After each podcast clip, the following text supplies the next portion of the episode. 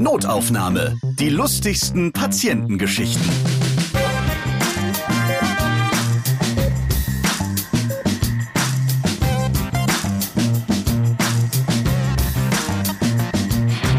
Hallo zusammen. Ein Jahr Notaufnahme. Hier ist die Geburtstagsfolge. Ja, und ich finde, zur Feier des Tages, da kann man auch mal eine Runde singen.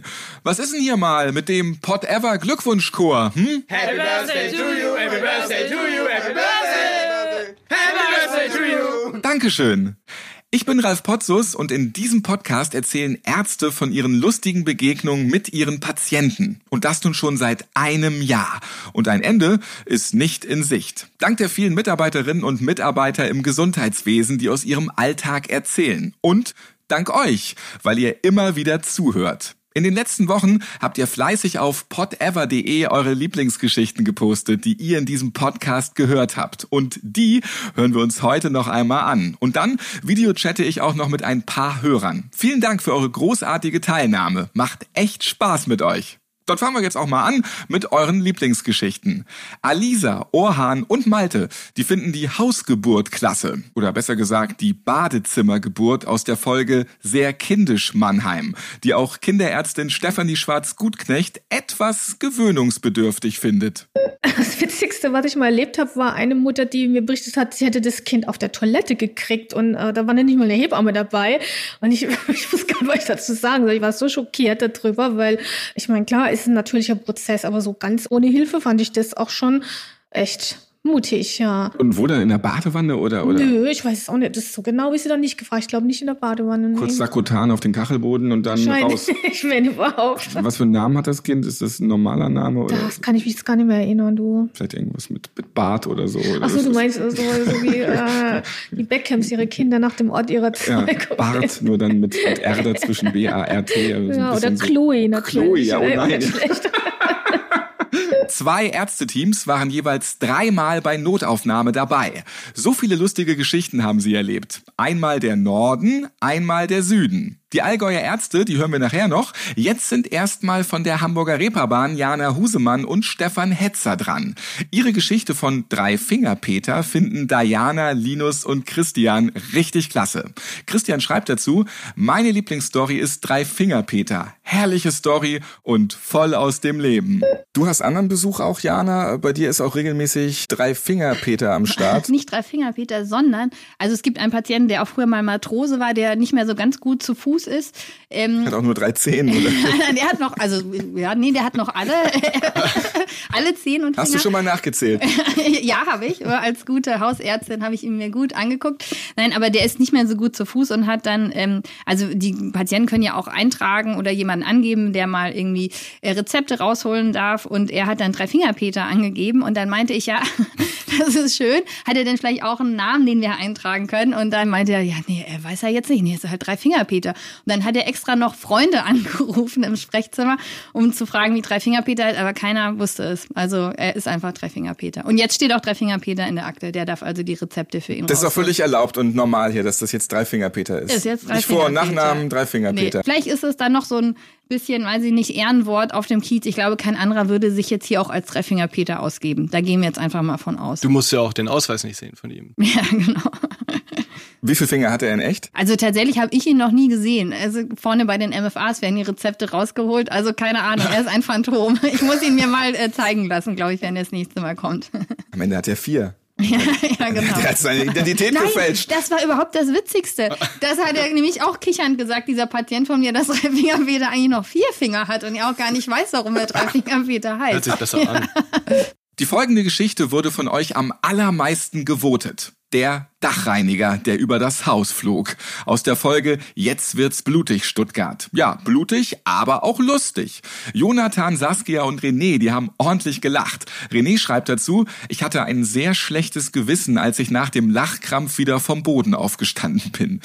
Bei mir im Videochat ist jetzt Moritz. Auch er findet den Dachreiniger richtig klasse. Hallo Moritz. Hi, hallo. Ja, vielen Dank für dein Posten der Geschichte, die dir am besten gefallen hat und dass du halt auch ein treuer Fan von Notaufnahme bist.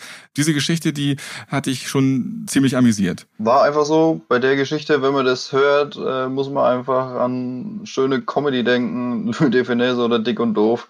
Wenn da der Ehemann auf einmal von der Frau übers Hausdach gezogen wird. Das war einfach die bildliche Vorstellung äh, so lustig. Du bist nun selbst auch beim BRK, hast du geschrieben, beim Bayerischen Roten Kreuz.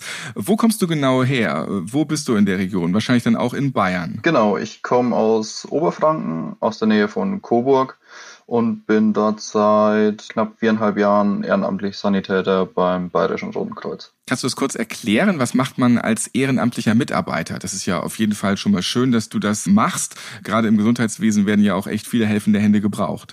Wir unterstützen zum einen den Regelrettungsdienst. Ähm, wenn Kapazitäten überlastet sind, unterstützen wir wir machen Sanitätsabsicherungen für Veranstaltungen. Ist ja eigentlich auf jeder größeren Veranstaltung irgendwo ein Punkt, wo eine oder mehrere Sunnies rumstehen, dass da schnelle Hilfe gewährleistet ist. Sowas machen wir. Blutspendedienste unterstützen wir, genau. Und mit unserer Bereitschaft speziell führen wir den Helfer vor Ort Dienst bei uns in der Gemeinde. Das ist einfach eine Einrichtung, die sich aus Ehrenamtlichen zusammensetzt, die gesagt haben, okay, wir wollen die Versorgungslücke schließen bis dann eben der Rettungswagen eintrifft und das kann gerade auf dem Land doch mal ein paar Minuten länger dauern. Du hast auch äh, geschrieben, diese Geschichte erinnert dich an die Bereitschaft vom BRK, wenn die Mitglieder dort ihre Erfahrungen und Geschichten erzählen. Was erzählt ihr euch denn da immer so für Geschichten? Hast du eine Geschichte, die du uns auch erzählen kannst? Also es ist so, wir haben zweimal im Monat einen Bereitschaftsabend, wo wir zusammensitzen, ähm, den Unterricht abhalten, uns weiterbilden oder auch einfach nur informieren. Und hoffentlich Notaufnahme dann alle hört dort. Ne? genau, wäre auch mal eine Möglichkeit. Und danach gibt's einfach noch gemütliches Beisammensein, wo man sich einfach unterhält und dann natürlich die, äh, ich sag's mal, die alten Haudegen aus dem Rettungsdienst ihre Geschichten zum Besten geben. Kann aber auch ganz persönlich, äh, wenn wir von diesem Dachrinnenfall reden, eine Geschichte erzählen. Und zwar ist mir vor einiger Zeit was ganz Ähnliches passiert. Bin alarmiert worden, als ich Helfer vor Ort war, dass ein Sturz aus großer Höhe passiert ist. Auf der Anfahrt zum Unfallort habe ich dann nähere Infos bekommen. Es war Sturz von der Leiter, circa viereinhalb Meter Höhe. Und auf Anfahrt stellt man sich dann natürlich schon auf ein etwas schlimmeres Bild vor Ort ein. Bin dann auch dort angekommen und dann kam mir schon jemand entgegen. Ich dachte natürlich, das ist der Melder, der mir jetzt sagen will, okay, pass auf, hinterm Haus äh, ist der Patient gestürzt, sieht so und so aus. Was ich dann aber relativ schnell gemerkt habe, das war nicht der Melder, sondern es war tatsächlich der Patient, der von der Leiter geflogen ist von viereinhalb Meter Höhe, der mir da aber noch fröhlich äh, entgegenspaziert ist. Also das war auch so ein Moment, durchatmen, alles gut, man kann einen Schritt ruhiger machen.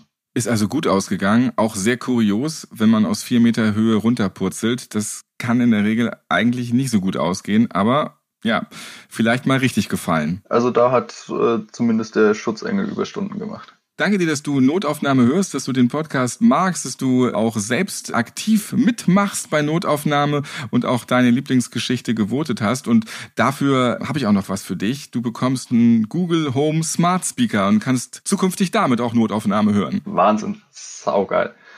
Definitiv gut. Und jetzt kann man Notaufnahme auch wirklich bei der Hausarbeit hören.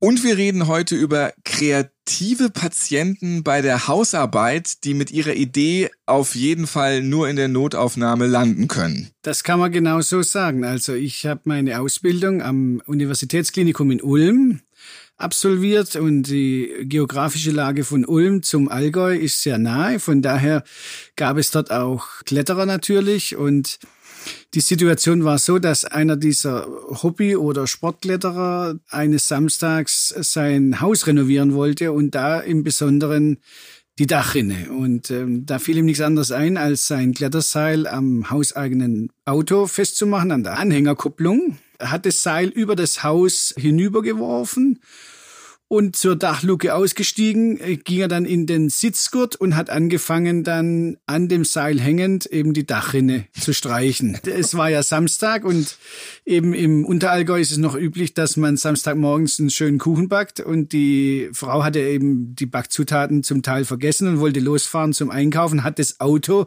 gestartet, ist losgefahren und dann kann sich jetzt jeder ausrechnen, was passiert ist. Autsch. Der gute Kletterer wurde einmal quer übers Haus gezogen. Der Samstag war gelaufen und der Patient bei mir in der Notaufnahme. Wann hat seine Frau gemerkt, dass er so ein bisschen mitgeschliffen wird? Beim Rewe auf dem Parkplatz. Früher, ja, die hat es relativ schnell gemerkt.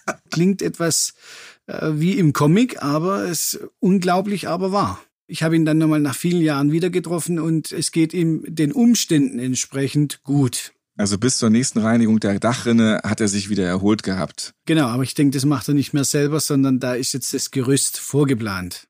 Ich habe sie vorhin schon erwähnt, die Allgäuer Ärzterunde. Dreimal hat die muntere Truppe sehr lustige Patientengeschichten zum Besten gegeben. Ihre Erlebnisse kommen bei euch übrigens am besten an. Die Folge Allgäuer Ärzteanekdoten hat seit Monaten die meisten Hörer bei Notaufnahme. Und auch der zweite Einsatz der Allgäuer, Halbgötter in weiß-blaue Geschichten, ist bei den Top-Folgen dabei. Dr. Henriette Karg hat mit ihrem Leichenfußstreich voll ins Schwarze getroffen. Der makabre Gag, der wurde von euch gleich mehrfach gewählt. Unter anderem von Melanie, Basti und Marlene. Henny, du hast auch früher natürlich in der Pathologie arbeiten müssen. Das hast du schon noch im 19. Jahrhundert gemacht, oder? Selbstverständlich. 70er. 70er Jahre. Also 70er Jahre, noch eine ganz andere Zeit und auch eine wilde Partyzeit Mhm. irgendwie. Und Scherze unter Ärzten finde ich ja immer sehr, sehr lustig. Und das gibt's natürlich auch in der Pathologie. Junge Medizinstudentin möchte sich einen Streich mit einer Kollegin erlauben. Was hast du da gemacht? Es ist, ist eine sehr, sehr kuriose Geschichte. Da muss ich erst ein bisschen ausholen. Ja, mach. Wenn du zum ersten Mal, das nennt man Prep-Kurs, was wir da gemacht haben, das ist nichts anderes als Leichen zu präparieren, um zu lernen, wie die Anatomie ist, ja. Und dann kommst du das erste Mal da rein in einen Saal, es stinkt furchtbar nach Formaldehyd und dann liegen auf Tischen ungefähr zehn wachsweiße Leichen rum. So viele auf einmal. Ja, auf Ist es dem normal, Rücken. dass da so viele, äh, Ja, klar. Das sind ja ein Haufen Studenten. ja. Also das gruselt einen wirklich. Und ich kann mir vorstellen, dass man mit der Zeit, man muss da ja seine Arbeit erledigen, die Leichen müssen abpräpariert werden. Das ist auch eine echte Arbeit, die man da machen muss. Und man kann da nicht dauernd mit Angst rumlaufen oder mit, mit Ekel oder sonst was, sondern du musst dich konzentrieren. Und ich glaube, dass das nur funktioniert, wenn man irgendwann einmal es schafft, die nicht mehr als Menschen anzusehen als Sache. sondern als Sache. Ich weiß nur, beim ersten Mal habe ich mir bei meiner Leiche gedacht, mein Gott, ob der jetzt will, dass man an dem so rumschnippelt, das ist doch furchtbar. Hat er das gewusst? Hat er es nicht gewusst? Also man überlegt sich da echt auch über den Mensch was. Und zum Schluss ist es eine reine Sache. Da ist es halt ein Fuß oder eine Hand oder was weiß ich was, ja. Und ich habe das gemacht, das ist echt ein bisschen übertrieben. Mir ist es auch heute noch peinlich und ich weiß gar nicht, wie ich dazu kam. Es war am Ende des Reparierkurses. Da hatte ich dann so einen abgeschnittenen Fuß. Der, den musste man abschneiden einfach, weil man sich da Der, alles ich, wa- angeguckt ich weiß nicht, warum der abgeschnitten war, aber Ja. der war überm Knöchel dann abgesägt. Vielleicht auch ein fieser mähdrescher Unfall oder sowas. Na, nein, der lag dann einfach so darum und es war der, den ich abpräpariert hatte. Mhm. Und dann habe ich den mit rausgenommen, also raus aus der Anatomie und habe den meiner Freundin, die hatte damals schon einen sehr schnittigen kleinen BMW, der war nie abgeschlossen. Und dann habe ich dir diesen abpräparierten Fuß in den Kofferraum gelegt, ohne was zu sagen. Und am nächsten Morgen haben wir uns wieder getroffen in der Uni, da sagte sie, das warst doch du. Dann habe ich gesagt, was? Du hast mir den Fuß in den Kofferraum gelegt. Da habe ich lachen müssen, da wusste sie genau, das stimmt. Dann hat sie mir erzählt, dass die blöderweise an diesem Tag, wir haben in Freiburg studiert, da ist in die Schweiz nicht mal eine Stunde. Und da ist sie mit ihrem Auto in die Schweiz gefahren, gell, über die Grenze. Wusste ich leider nicht, sonst hätte ich das ja nie gemacht. Die kam dann zurück. Zum Glück war das eine bildhübsche Frau. Und ich denke, die Zöllner haben bloß die Studentin angeschaut und wollten ihren Kofferraum nicht sehen. Und wenn ich mir heute vorstelle, was da passiert wäre, wenn die den Kofferraum aufgemacht hätten. Da hätte er erstmal die Probleme gekriegt. Dann hätte ich sie gekriegt, weil es ja mein Fuß war. Also dein, ich wär dein von Fuß der- im, im übertragenen Sinne. Ja, aber ich wäre von der Uni geflogen. Ich weiß, es wäre eine Strafsache gewesen. Also es war höchst, höchst blöd, was ich gemacht habe. Hat sie den Fuß dann in der Schweiz gelassen oder ist sie mit dem dann nochmal über die Grenze Nein, gefahren? Weil, ja, die ist halt einmal hin und einmal zurück. Ja. Da hat die ja noch gar nicht gewusst, dass der Fuß da hinten drin liegt. Und das hat die erst gemerkt, wo sie daheim einen Kofferraum ach so, aufgemacht okay. hat. Ich dachte jetzt gedacht, die macht in der Schweiz den Kofferraum Nein, auf, holt nein, ihre nein. Tasche raus und sieht so, Mist, einen Nee, Leichenfuß, nee, die den hat- schmeiß ich mal lieber nee, nee, ins nee, Wasser. so- irgendwie. sowas nicht, Ja, sowas okay. nicht. Also sie ist mit dem Fuß dann wieder zurückgekehrt, auf jeden Fall. Die hat es erst zu Hause gemerkt. Okay. Da war ihr komischerweise klar, dass ich das war. Woran liegt das vielleicht? Keine Ahnung. Hast du noch andere Körperteile irgendwo sonst Nein. irgendwo hin versteckt? Nein, So. nein, keine Angst. Okay, also dann hat der Fuß wieder zu seinem eigentlichen Besitzer gefunden, noch äh, anschließend. Glaube ich nicht. Ich nehme an, die hat in den Mülleimer geschmissen. Das, das ist, also wenn äh, Den liebe konnte man schlecht zurückbringen. Da wär- Der passt wär- eh nicht mehr dran wär- und er roch auch schon. Da wäre das damit. Theater riesig geworden. Also, liebe Kriminalbeamten, wenn ihr uns jetzt gerade zufällig zuhört und es gibt einen... Es ist verjährt. Gott sei Dank ist alles verjährt. Aber wenn ihr noch einen offenen, vermeintlichen Mordfall habt, der über 40 Jahre in irgendwelchen Akten steht, weil ihr habt irgendwo einen Leichenfuß gefunden, aber nicht die passende Leiche dazu, dieser Fall, der ist vorbei. Die Akte ist geschlossen. Hiermit, Ganz mit dieser genau. Folge Notaufnahme. Ja. Wir, wir haben es jetzt aufgelöst. Wie kommen ein durchgedrehtes Pony und eine durchgedrehte Ziege in einen Podcast mit Ärzten? Durch den Hubschrauber Rettungspiloten Günther Eigenbrot. In der Folge Einsatz über den Wolken hat er euch köstlich amüsiert. Das finden auch Carla, Ivo und Sven. Sven schreibt uns dazu, er schießt das Vieh, hat mir vor Lachen die Tränen in das Gesicht getrieben. Sehr lebendig berichtet von dem Piloten und echt witzig. Danke für diesen tollen Podcast. Also in meinen jungen Jahren war ich bei der Bundespolizei und bin hauptsächlich in Gebirgsstationen geflogen wie äh, Kempten und Traunstein. Und in Traunstein war es eben einmal der Fall, da mussten wir ziemlich früh los. Es ging um eine Patientin, die nachts unterwegs war, also sich verschätzt hat, hat ihren Fuß, ihren Knöchel gebrochen und hat die Nacht in so einer Schutzhütte verbracht. Wir sind dann ziemlich früh hochgeflogen. Ich konnte dann in so einer Koppel nahe der Hütte, wo die Patientin sich aufgehalten hat, landen. Und wir sind dann gleich rein, haben uns um die Frau gekümmert, die also Schmerzen hatte. Und der Plan war, sie erstmal schmerzfrei zu machen und dann in den Hubschrauber zu verbringen und dann eben nach Traunstein ins Krankenhaus zu fliegen. Als wir die Patientin dann, die Wanderin, zum Hubschrauber bringen wollten, hatten wir festgestellt, dass in der Zwischenzeit aus dem Wäldchen unterhalb der Koppel ein Pony und in der Gefolgschaft eine Ziege den Weg zum Hubschrauber gefunden hatten und uns da wirklich interessiert zuschauten, was wir da so treiben mit dieser Frau, ja. Wir haben es erstmal nicht weiter beachtet, die zwei Tiere, und haben uns um die Frau gekümmert, eingeladen, Arzt hat sie versorgt. Ich saß dann auch schon auf meinem Sitz. Was ich noch dazu sagen wollte, durch das, dass ich eben als Polizeibeamter unterwegs war, war ich natürlich auch bewaffnet und hatte eine Pistole am Mann. Das war damals so Usus. Wir waren dann schon fertig zum Start. Ich habe da auch das Zeichen bekommen von meinem Rettungsassistenten, der draußen stand. Und dann hat er was gemacht, was er nicht hätte tun sollen. Er ist wirklich zu dem Pony hin und wollte das kurz streicheln. Aber das hat dem Pony nicht gefallen. Das hat nämlich sofort angefangen auszuschlagen und hat versucht, meinem Rettungsassistenten in die Hand zu beißen. Der hat natürlich gleich die Beine in die Hand genommen und ist weggerannt. Hinter ihm das Pony her, hinter dem Pony die Ziege und so ging das an meinem Hubschrauber vorbei, an der offenen Tür. Erst er, das Pony, dann die Ziege. Auf der anderen Seite kam er wieder hoch und das ging so zwei, drei Mal und jedes Mal, wenn er bei mir vorbei gerannt kam, hat er geschrien, erschießt das Viech, erschießt das Viech. Selbst die Patientin war belustigt, ja, über die ganze Situation. Ihr hattet ja auch die besten Zuschauerränge da am Hubschrauber, wenn die immer rumgelaufen sind. Ganz genau, so war es, ja. Und ich habe das noch drei, vier Runden mit angeschaut und dann habe ich mich erbarmt und habe also nicht die Tiere erschossen, sondern ich habe einfach den Anlasser der Maschine betätigt und durch dieses Heulen sind die beiden Tiere erschrocken und haben dann Reis ausgesucht wieder und sind in ihrem Wald verschwunden. Und mein Sonny kam natürlich total erschöpft dann bei mir an. Wieso hast du nicht geschossen? Ich bin total im Eimer. Und so sage ich, ja, ich werde wegen dir diese Tiere schießen. Und es ist ja alles gut ausgegangen. Ein bisschen Sport tut er ja auch gut. Ja. Letztlich ist es gut ausgegangen und also es war schon eine lustige Sache.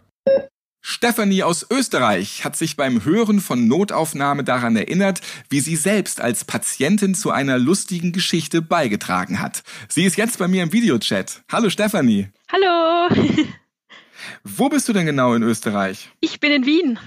Ja, direkt die Hauptstadt. Aber ich höre ja, genau. gar nicht so den Wiener Schmäh bei dir raus, tatsächlich. Ja, das liegt daran, dass ich nur halb Österreicherin bin, sozusagen, weil mein Vater kommt aus Deutschland. Deswegen, ja, habe ich beide so mitbekommen in meinem Leben. Aber aufgewachsen und geboren bin ich in Wien.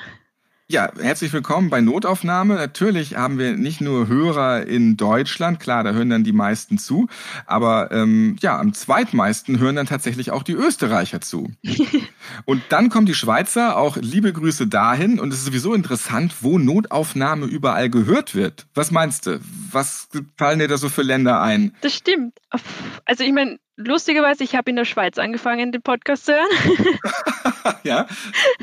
Ja, also ich glaube schon, dass er weltweit wahrscheinlich ganz gut vertreten ist. Zum Beispiel äh, 5000 Menschen hören in den USA zu. Oh wow. Äh, vielleicht sind das ja auch Deutsche, die da leben. Äh, man ja. weiß es ja immer nicht so genau. Ne? Ich sehe ja immer nur die, die Daten, woher das so kommt. Äh, Großbritannien ist mit dabei, auch ganz viele Niederlande, Frankreich, Spanien, Italien, Dänemark und so weiter. Dann kommt man drauf, Schweden, dann Australien. Liebe Grüße äh, in die Türkei, nach Belgien, russische Föderation, Iran, Kanada, Polen, Norwegen, also schon ganz viele. Immerhin 1000 Menschen hören in Griechenland zu. Vietnam, Thailand, Tschechien, Kroatien, Ukraine, Bulgarien, Ägypten, China ist mit am Start. In China hören 191 Menschen Notaufnahmen. Wow.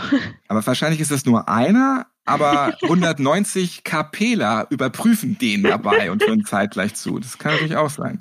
Costa Rica, Saudi-Arabien, Ecuador und irgendwann möchte ich mal einen Hörer haben in der Antarktis. Und Jetzt kurz vor unserem einjährigen Geburtstag ist mir dieser Wunsch tatsächlich erfüllt worden. Wir haben jetzt aktuell sechs Hörer in der Antarktis. Wow. Also sogar das Ziel überschritten. genau, also bin ich begeistert. Liebe Grüße in die Antarktis. Vielleicht ist das eine Forschungsstation dort. Gibt es ja auch eine, eine deutsche. Ähm, oder vielleicht hören die einfach die lustige Sprache der Deutschen. Das kann ja auch sein. Wie lange bist du schon dabei, Stefanie, bei Notaufnahme? Äh, ein bisschen weniger als ein Jahr. Also ich habe im Juli letzten Jahres angefangen. Da war ich gerade in der Schweiz für ein Praktikum und habe den dann durch Zufall auf Spotify entdeckt und ja, seitdem bin ich dabei. Wie hast du Notaufnahme bei Spotify entdeckt? Eigentlich ganz durch Zufall. Also er wurde mir dann vorgeschlagen und ich sage, ah, gut, klingt interessant und ähm, ja, habe da mal reingehört und auch in Österreich sieht man es auf Spotify, also habe ich schon noch öfters in den Charts entdeckt, bei den Comedy-Charts. Und ja, ist auch cool, mal von Anfang an bei einem Podcast dabei zu sein, weil heutzutage gibt es so viele. Und dass man jetzt dann von Anfang an dabei war und ihn dann auch so wachsen zu sehen, ist auch sehr cool. Ja, vielen Dank, dass du hörst und auch die anderen. Ungefähr 100.000 Hörer hat Notaufnahme im Monat. Äh, das ist wirklich Wahnsinn und das hätten wir am Anfang auch echt nicht gedacht. Äh, wirklich vielen, vielen Dank an alle Hörer, auch die kunterbunt verteilt sind hier auf der ganzen Welt.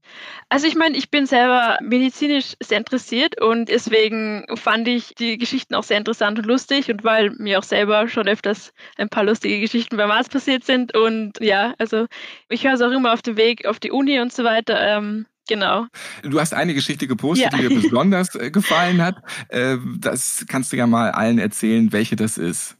Genau, also die Podcast-Folge war eben Köln in Narkose, wo eben die Patientin, glaube ich, mit dem Narkosearzt geflirtet hat. Und ja, mir ist etwas Ähnliches passiert. ähm, ja, also ich wurde selber mal operiert vor, ja, ich glaube, zehn Jahren, nein, weniger, acht Jahren oder so. Was ist dir da passiert? Warum musstest du ins Krankenhaus? ich hatte einen beidseitigen Leistenbruch. Ach du liebe ja. Gute. Hast du dich verhoben, irgendwas schwer getragen? Ähm, nicht, dass ich wüsste. Vermutet wird, dass es, dass es angeboren war und dann irgendwann plötzlich da war, sozusagen. Und ja, deswegen musste ich operiert werden, weil der muss weg. Dann habe ich ähm, so ein Beruhigungsmittel bekommen, weil ich noch relativ jung war. Also das habe ich sehr stark gespürt und ich war sofort weggetreten. Und ähm, ich lag aber noch in meinem Krankenhausbett und sollte mich auf die OP-Liege rüberlegen. Und ja, und die Ärzte haben halt gesagt, ja, Stefanie, haben mich angetippt, bitte dreh dich auf die OP-Liege rüber und ich mache die Augen auf, sag's ja, ja und alle lachen mich aus und ich habe nicht verstanden, ja, warum lachen mich alle aus? Ich liege doch zu Hause im Bett. Ich, ja, gut, mache ich halt. Und ich habe mir gedacht, okay, wenn ich mich auf ein anderes Bett lege, brauche ich auch eine Decke, weil sonst wird mir ja kalt. Und habe nach etwas gegriffen, habe mich auch rangekuschelt und habe mich äh, rüber aufs Bett gelegt. Und ja, OP ist gut verlaufen, alles gut. Und dann wache ich im OP-Raum auf und dann ist mir dann eingefallen, okay, ich lag nicht in meinem Zimmer, ich war nicht in meinem Bett, was habe ich denn da umarmt? Und dann hat sich herausgestellt, dass ich nach dem Arm des Pflegers gegriffen habe und mich an ihn gekuschelt habe und dann mich sozusagen rüber aufs Bett gelegt habe. Der Pfleger war die Decke. Ja, genau. War mir dann etwas peinlich im Nachhinein, aber ja, ich war benebled und ja. Anästhesisten sind ja die Vernebler und die kennen diese Geschichten und da wird ganz schön oft auch geflirtet äh, Ja. im Aufwachraum, ja. Ja, mein, mein, mein Anästhesist also im Aufwachraum, der hat auch richtig Party gefeiert, hat ein Radio aufgedreht und hat dann laut die Musik mitgesungen. Also es war eh auch so nach der OP noch sehr lustig. Ah ja, gemütlich. Die Ja. Österreicher, die, die, die wecken die Patienten etwas anders auf. Ja, genau. Haben wir es auch mal jetzt kennengelernt. Stefanie, danke dir für deine Geschichte. Da haben sich bestimmt auch noch andere wiedererkannt, die mal im Aufwachraum lagen. Und für dein Mitmachen wirst du auch belohnt. Du bekommst auch einen Google Home Smart Speaker. Oh, sehr cool, danke. Sehr gerne. Musst du nicht mehr tippen. Jetzt kannst du deine Suchanfragen ganz einfach per Sprache steuern und natürlich auch damit Notaufnahme weiterhören. Genau, werde ich machen. Egal, ob du jetzt in Österreich bist, in der Schweiz oder vielleicht auch in der Antarktis. Wir wissen Ja. es nicht. Und wir hören uns jetzt nochmal die Geschichte von Michael Gorges an, dem Anästhesisten aus der Folge Köln in Narkose. mit den Dates und so weiter, da muss man sich auch absichern, habe ich mal gehört. Weil so gerade in so Aufwachphasen, dieses Propofol macht nämlich auch sehr oft erotische Träume und dann vermischt sich Traum mit der Realität und die Patienten können nicht mehr genau einschätzen, was ist da jetzt eigentlich passiert. Gerade bei Patientinnen gab es schon mal Situationen, dass sie dann leicht erotische Träume hatten und dann gedacht hatten, derjenige Kollege hätte sie verführen wollen oder angefasst. Gerade in den USA gibt es jede Menge Beschreibungen und deswegen sollte man da ein bisschen vorsichtig sein und lieber eine neutrale Person dabei haben. Und warum ausgerechnet Frauen? Also warum nicht auch Männer? Reagieren Frauen auf solche Schlafmittel erotischer? Das ist eine gute Frage. Keine Ahnung. Hautärztin Dr. Jael Adler hat auch schon erotische Erlebnisse mit Patienten gehabt. Vollkommen unbeabsichtigt. Ihre Partybegegnungen auf einer engen Toilette finden zum Beispiel Sarah, Julia und Dani sehr unterhaltsam. Wenn man im Privatleben zum Beispiel als Hautarzt auf eine Party geht und sagt, guten Tag, ich bin Hautarzt, das kommt ja irgendwann kommt's ja raus. Natürlich fragen die Leute dann. Zum Beispiel war ich dann immerhin schon eine halbe Stunde mit einem Pärchen im Gespräch. Und dann sagte der Mann, ach super, du bist Hautärztin. Ja Mensch, du, ich habe was, kann ich dir das jetzt mal gleich zeigen? Dann habe ich gesagt, ja klar, sollen wir gleich mal hier gucken oder willst du es mir irgendwo zeigen, wo nicht alle mitschauen? Ja, ja, wir gehen mal irgendwo um die Ecke. Und wo geht man im Privathaushalt um die Ecke? Natürlich ins Bad oder ins Klo und wir sind dann auf dem Gäste-WC gelandet. Das war dann aber kleiner, als wir gedacht haben. Es war sehr eng. Hinter ihm schloss sich die Tür. Er lehnte mit dem Rücken an der Tür und ich äh, nur fünf bis zehn Zentimeter vor ihm stehend und hinter mir an meinen Waden schon die Kloschüssel. Und äh, er fing dann an, seine, sein Hemd zu öffnen und ich dachte nur, jetzt guck unbedingt ärztlich, ja, guck seriös, guck verständnisvoll. Hat er einen guten Body gehabt? Ich konnte es nicht genau ähm, sehen. Ich habe auch das, das fällt mir als Ärztin auch nicht auf. Also wir sind ja komplett asexuell, auch in der Sprechstunde ist ganz anders, Privatleben und Berufsleben. Ich merke mir auch nicht, was ich gesehen habe in der Sprechstunde. Also ich habe ganz viele Freunde, die sprechen mich dann an, äh, was da mit ihrem Fußpilz war und ich erinnere mich nicht dran, weil ich das total trenne. Weißt du noch damals, mein ekelhafter Ja. Fußpilz? So, und dann hat also dieser Typ da in, der, in dem Klo sein Hemd geöffnet und da war eigentlich nichts zu sehen. Und dann öffnete er seinen Gürtel und dann seinen Hosenknopf und Ach dann dachte ich, oh, Güte. so weit unten. Und dann tatsächlich schob er die Unterhose runter immerhin bis zum Ansatz seines Penis. Den hätte er noch bedeckt gelassen. Aber da ist so langsam bei dir der Adrenalinspiegel schon gestiegen. Naja, ich habe mir einfach überlegt, wie kannst du das jetzt unverfänglich dir anschauen? Ja, ich wollte jetzt auch nicht mich nach vorne beugen. Das, das geht einfach nicht. Das ist total unärztlich. Und dann verdrehte ich meinen Körper so seitlich und versuchte also den Kopf irgendwie in die Höhe dieser Hautveränderung auf seinem Schamhügel zu bringen und stellte fest, aha, da sind also so in so einem schönen, liebevollen Bogen so vier, fünf Knubbel hahnenkammförmige Knubbel, so rau und äh, so lappig so bisschen. Und dann wusste ich, okay, er hat Feigwarzen. Das ist eine Geschlechtskrankheit. Und das Blöde ist, es ist ja außerhalb auch der Kondomzone, ne? sonst musste er ein Ganzkörperkondom tragen. Mhm. Nein, er hatte das auf dem Schamhügel, das kannst du auch am Oberschenkel haben, am Unterbauch, am Po. Das ist also ansteckend und tatsächlich hat er sich das irgendwo eingefangen. Ist auch kein Drama, das kann man auch behandeln und ist auch nichts Ehrenrühriges, aber er war ja mit seiner Frau da. Und äh, die Frau stand schon vor der Klotür und so, was hat er Und ich dann nur so, mh, mm, ärztliche Schweigepflicht, denn er hatte sich das in einem außerehelichen Kontakt zugezogen. Ach, hey. In einer aber dreiwöchigen Beziehungspause immerhin zu seiner Verteidigung. Aber da wollte ich mich dann natürlich auf der Party jetzt nicht so reinhängen. Ne? Und du hast dich schon ziemlich reingehängt. Im wahrsten Sinne. genau.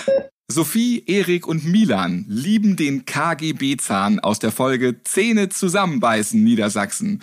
Zahnarzt Christoph Malke hatte einen etwas sonderbaren Patienten auf seinem Stuhl. Wir haben ja schon über den alten Patienten geredet, der gar kein Problem hatte mit seiner Zahnbehandlung und noch lustig Fotos von seinem Handy gezeigt hat und telefoniert hat. Aber es gibt auch einige alte Patienten, die haben noch ganz andere Panik auf dem Zahnarztstuhl oder möchten eine Zahnbehandlung aus eher kuriosen Gründen. Ja, es gab den einen Patienten, der an einem eigentlich völlig gesunden oberen Backenzahn eine Behandlung wünschte, eine Wurzelbehandlung, nach dem Motto, da muss was raus. Und ich habe dann mal so nachgefragt, was muss denn da raus? Und dann hat er mich zu sich rangezogen und hinter vorgehaltener Hand wirklich geflüstert, da ist ein Sender drin. KGB, Sie wissen Bescheid. Und das hat er extra leise gemacht, weil damit die da im Mund nicht mithören können. Sozusagen. Aber ist, ja, so logisch war das dann doch. Ich hätte es lieber aufschreiben sollen vielleicht dann, ja. Äh, aber was sagst du denn da? Weil du darfst ja nicht einfach so einen Zahn ziehen. Nein, da habe ich mich rausgewunden, habe gesagt, aus äh, medizinischer Sicht ist diese Behandlung nicht äh, gerechtfertigt und habe dann das auch verweigert. Und wiedergesehen habe ich ihn nicht.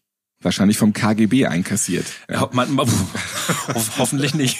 Wie ist das eigentlich? Also wenn jetzt jemand sagt, äh, mach mal bitte den Zahn weg, will ich nicht mehr, jetzt mal vom KGB abgesehen, einen gesunden Zahn darfst du gar nicht erst entfernen, oder? Nee, auf keinen Fall. Da gibt's auch nicht viel auszuführen. Also Behandlung nach Wunsch des Patienten ist immer eine Fehlbehandlung. Darf man nicht machen was würde sonst drohen, wenn das der Arzt machen würde? Keine Ahnung, vielleicht möchte jemand einfach eine, eine süße Selfie-Zahnlücke haben und da einfach mehr Platz haben im Zahnzwischenraum oder sowas. Das würde auf jeden Fall die Leute mit den Roben auf den Plan rufen. Das war die Geburtstagsfolge mit euren Highlights aus einem Jahr Notaufnahme. Vielen Dank für euer ganzes Voten. Das hat richtig Spaß gemacht. Notaufnahme könnt ihr auf allen Podcast-Plattformen hören. Natürlich auch bei Fio, Deezer oder Spotify. Ich bin Ralf Potzus und ich freue mich, wenn ihr diesen Podcast abonniert und weiterempfehlt, liked, ja und natürlich wieder hört. Bis zum nächsten Mal und Prost! Notaufnahme. Die lustigsten Patientengeschichten. Ihr seid Ärztin, Arzt oder Arzthelfer, ihr arbeitet im Gesundheitswesen, ihr habt auch unterhaltsame Geschichten mit Patienten erlebt, dann schreibt uns gerne an notaufnahme.podever.de. Und nächstes Mal hört ihr. Wenn so ein Spieler, der viel geschwitzt hat, dann zur Dopingkontrolle muss, dann kann es sein, dass der stundenlang nicht wirklich äh, pinkeln kann. Und dann wartet man und wartet man und das kann durchaus sein, dass man dann nachts um zwei, drei noch sitzt im Stadion. Alle sind weg. Das Stadion, muss man sich vorstellen, ist dunkel und menschenleer. Und es sind gerade noch die zwei Ärzte, die da sind und der letzte Spieler. Man macht den Wasserhahn an, wie man es von Kindern auch kennt. Ja. Man lässt das Wasser laufen, damit es ein bisschen animiert. Beim Eishockey ist es so, dass man durchaus auch zur Dopingprobe Alkohol trinken darf, weil es nicht unter das Doping fällt in dieser Sportart. Und dann hat man den Spielern eben auch Bier hingestellt. Dann gab es durchaus einen Fall, den habe ich selber miterlebt dass da Spieler, sag ich mal, aus dem Ostblock zwar schon lang pinkeln konnten, aber die fanden das so toll, dass hier das Bier steht. Und da sie ja auf einer WM sind und wenn sie dann ins Hotel fahren, dürfen sie kein Bier mehr trinken, dann haben sie gesagt, Mensch, die Gelegenheit nutzen wir doch gleich mal aus und dann trinken wir ein paar Bier. Und wir saßen und saßen und haben immer wieder gefragt und du hast eigentlich gemerkt, der müsste jetzt langsam können und er hat ein Bier nach dem anderen getrunken, weil es ihm gerade so gefallen hat. Und das war dann auch ein bisschen nervig. Notaufnahme. Die lustigsten Patientengeschichten. Eine Produktion von Pot Ever.